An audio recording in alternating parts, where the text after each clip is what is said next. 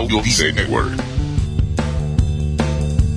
Y ahora con ustedes, la doctora Marcelina Santiago y el autor Félix Montelara en Ahorrar Más con Potencial Millonario. Bienvenidos, bienvenidos, bienvenidos. Hoy vamos a estar hablando de cómo uno parar de ser un comprador o compradora compulsiva. Como todas las semanas, nos encontramos con la doctora Marcelina Santiago, la co-host de este su programa, Ahorrar Más con Potencial Millonario.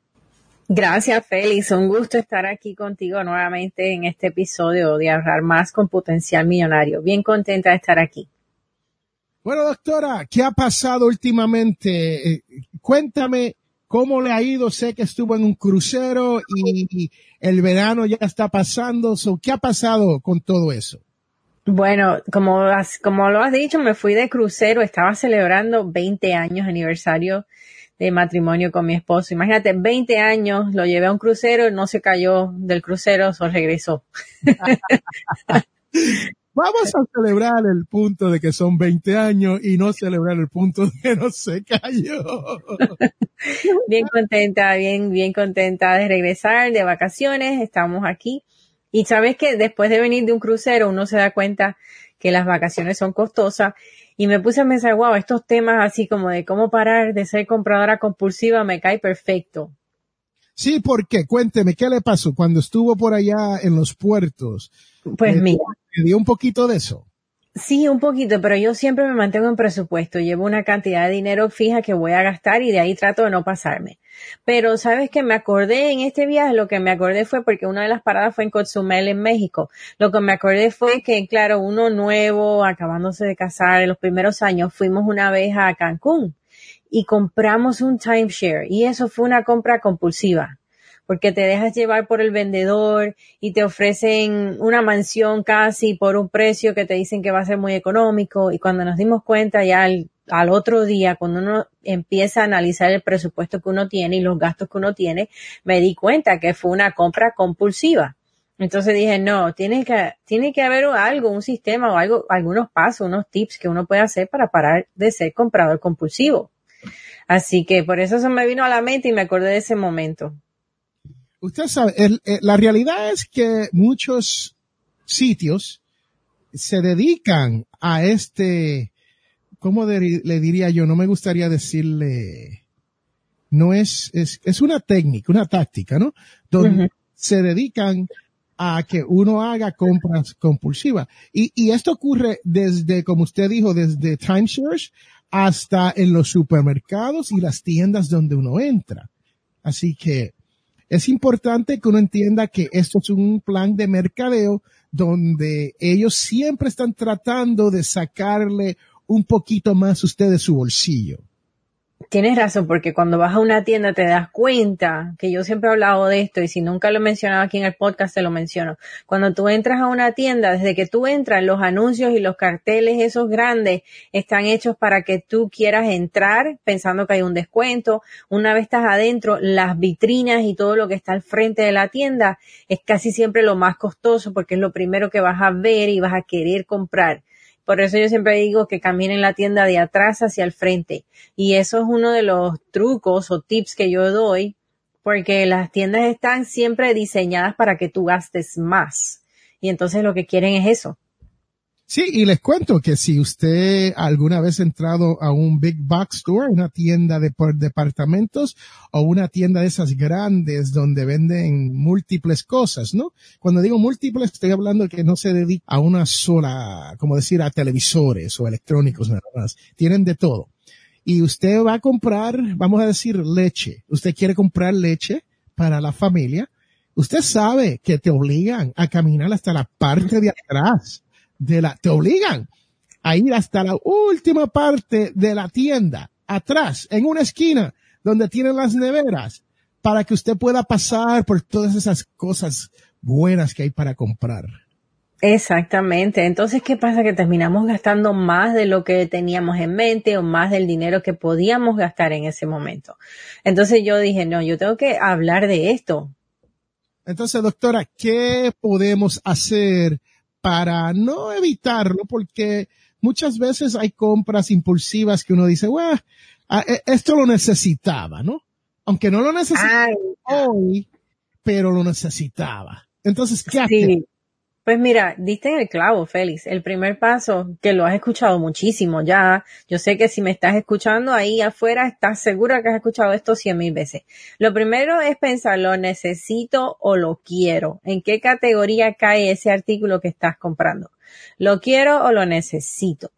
Si de verdad lo necesitas, entonces sí lo debes comprar, pero piensa primero qué es lo que voy a comprar, algo que necesito o algo que quiero. Ese es el primer paso, porque si no lo necesitas, no lo debes estar comprando o debes hacer un presupuesto para darte ese gusto más adelante.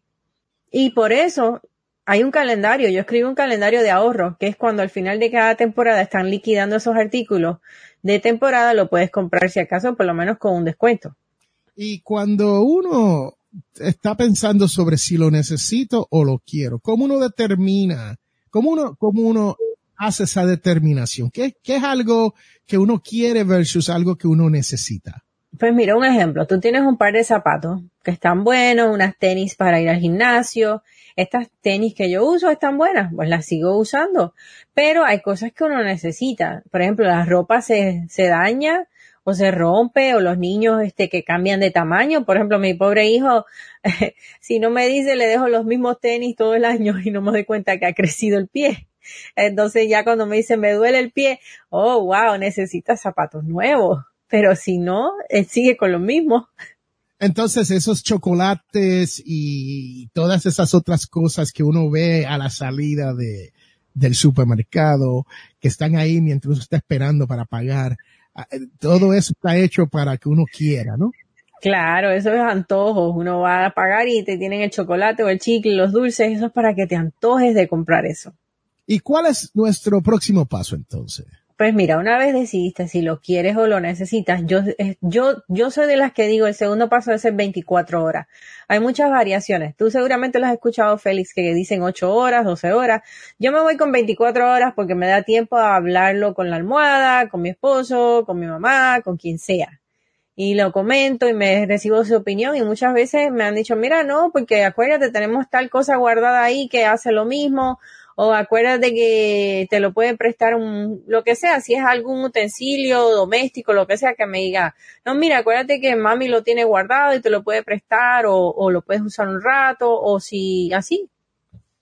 O sea, que lo que usted está diciendo es que uno tiene que esperar cuando uno se decide que quiere algo o que necesita algo, uno tiene que verlo, esperar 24 horas antes de uno hacer la compra. ¿eh? De eso estamos hablando, ¿no? Exactamente, esperar en un tiempo determinado que tú escojas. Yo escogí 24 horas para que me dé tiempo a pensarlo, a discutirlo si necesito discutirlo con alguien. Si eres casada, casado, seguramente eso que vas a comprar puede que afecte el presupuesto de tu casa. No quieres dejar de pagar la renta o la hipoteca porque te antojaste de comprar el celular nuevo. Entonces, eh, te da tiempo a hacer eso y discutirlo o pensarlo si de verdad lo necesitas. Le cuento que los otros días tuve una experiencia de esa, ¿no? Ajá entré al Costco, aquí en los Estados Unidos hay una tienda grande que se llama Costco, que es por membresía. Costco no nos está pagando por este anuncio, pero es la realidad. Entré al Costco y había un televisor de 58 pulgadas que estaba en especial. Uh, cuando usted entra al Costco, si usted ve algo, algún producto que termina en punto 97, o sea, 297 dólares. Eso quiere decir que ese producto está en descuento del precio regular y es un descuento normalmente bueno y ese producto lo más probable se va a acabar y no van a haber más disponible.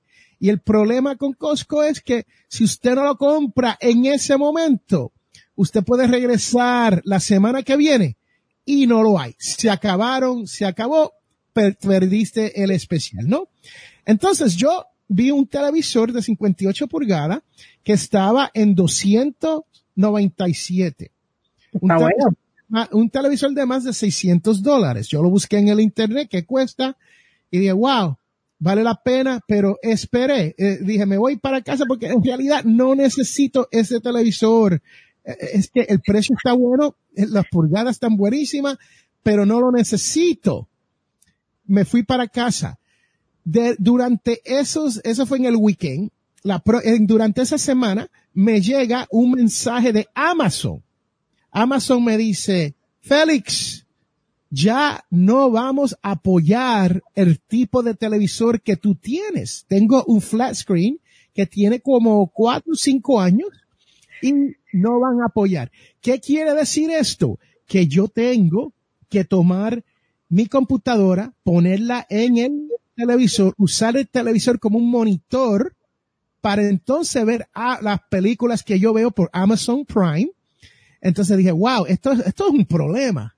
Entonces, regreso antes del fin de semana al Costco a comprar, adivine qué, el televisor de 297 dólares de 58 pulgadas. Llego ahí y no lo hay. Se acabó. Me, puse a hablar con una de las personas allí. Le dije, no, vine a buscar este televisor. Yo sé que se acaban. Los movieron o, o le queda uno por ahí. Me dijeron, no, pero tenemos otro en especial alrededor la vuelta aquí, búsquelo. Pues voy allá y este televisor es de 50 pulgadas. 50. El que tengo en la casa es de 55, pero recuerde que ya Amazon no lo va a apoyar.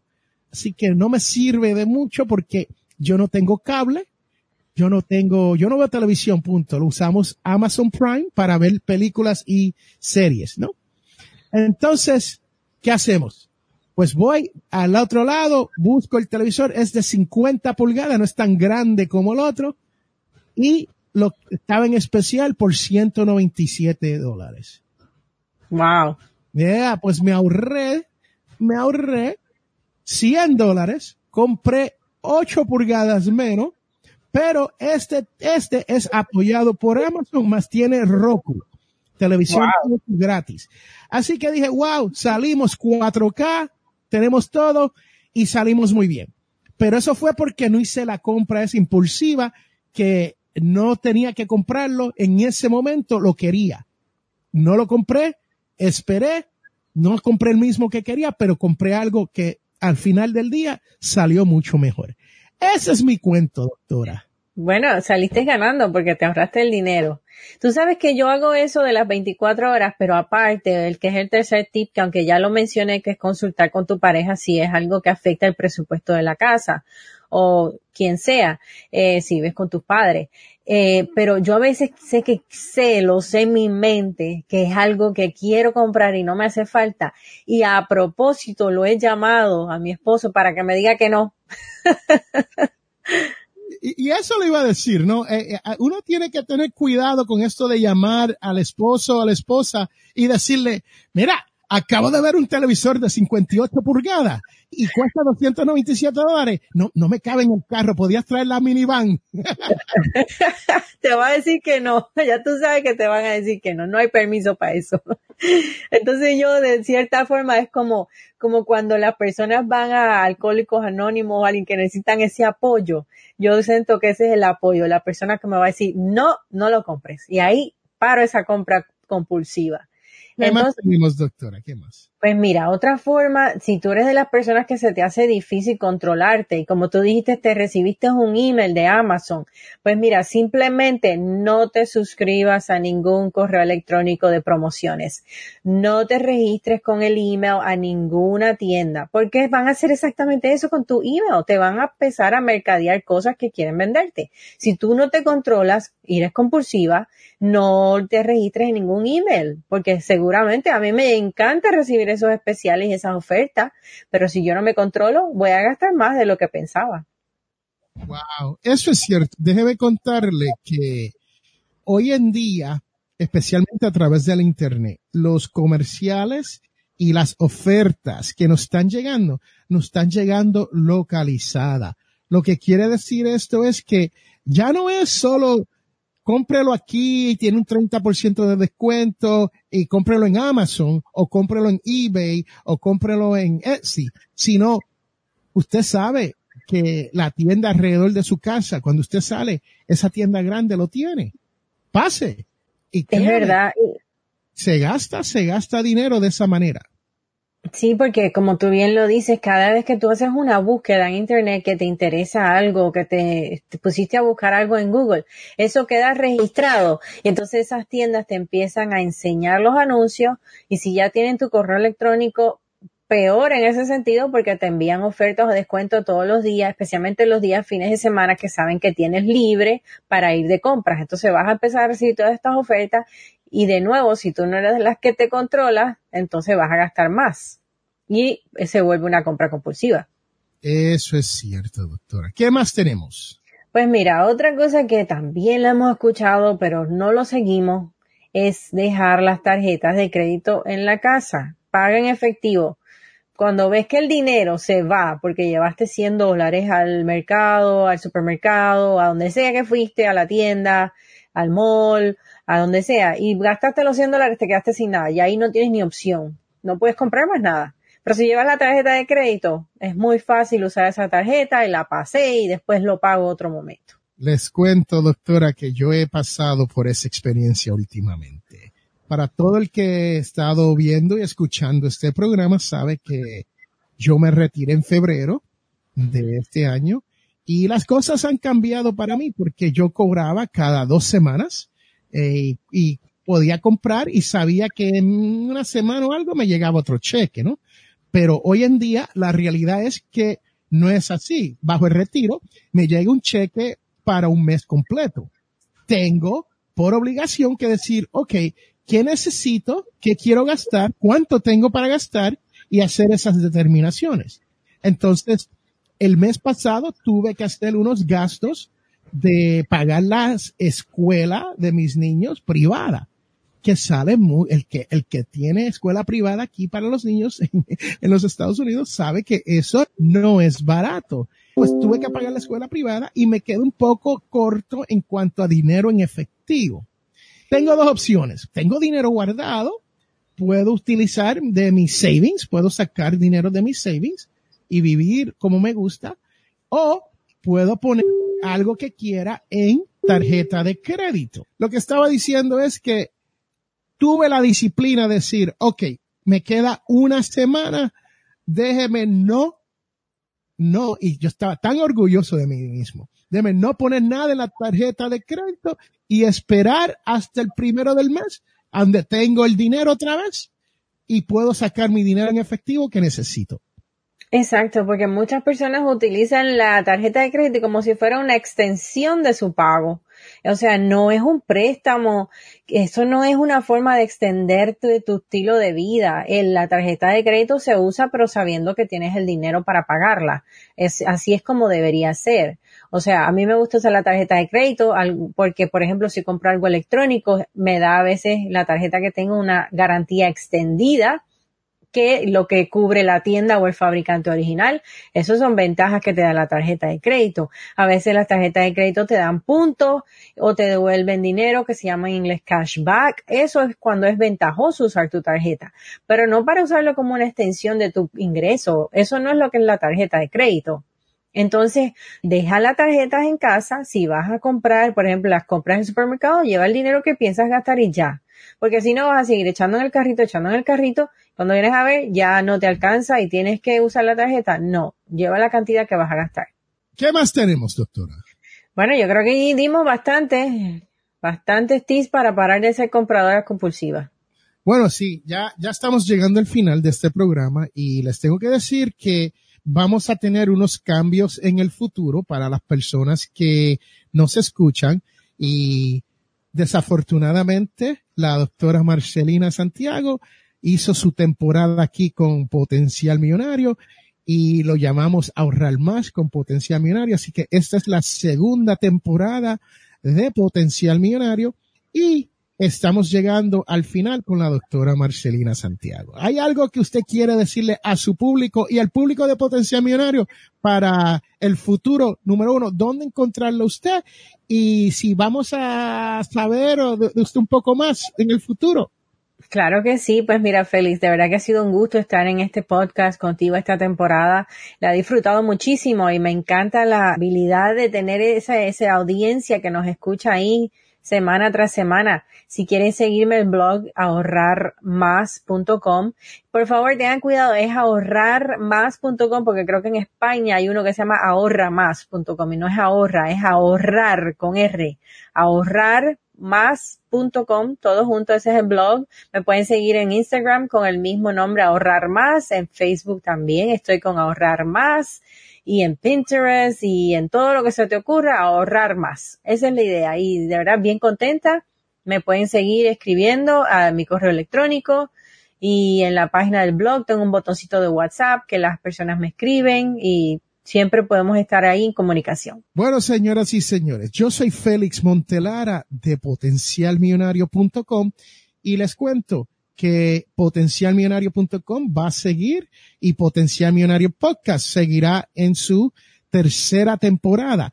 Así que este es el último programa de ahorrar más con Potencial Millonario, pero seguiremos en el mismo canal, no se cambien de ahí, en el mismo canal a la misma hora, ustedes saben que es todos los sábados, sale un programa nuevo, llevamos más de cinco años, casi seis años haciéndolo tipo podcast, no se preocupen y si usted cree que usted tiene la habilidad de hablar de finanzas personales y quiere ser un co-host, yo te invito a que, a una audición, ¿no?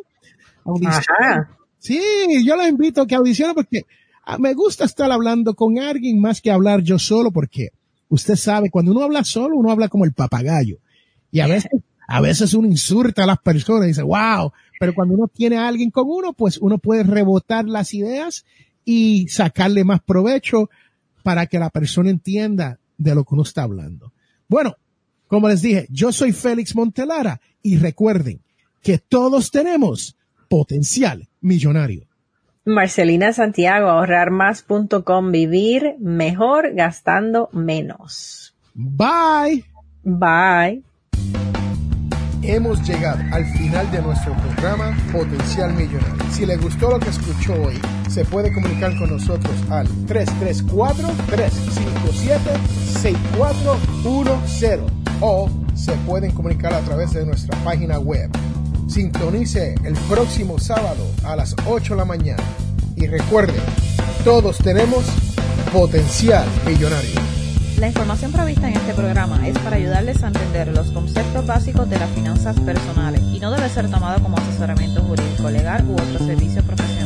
Esta información no constituye asesoramiento sobre impuestos o inversión. Consulte su asesor en finanzas o impuestos con respecto a su situación particular. Potencial Millonario y Félix Montelara no es responsable por pérdidas directas o indirectas ocurridas por conceptos aplicados a la información expuesta en este programa.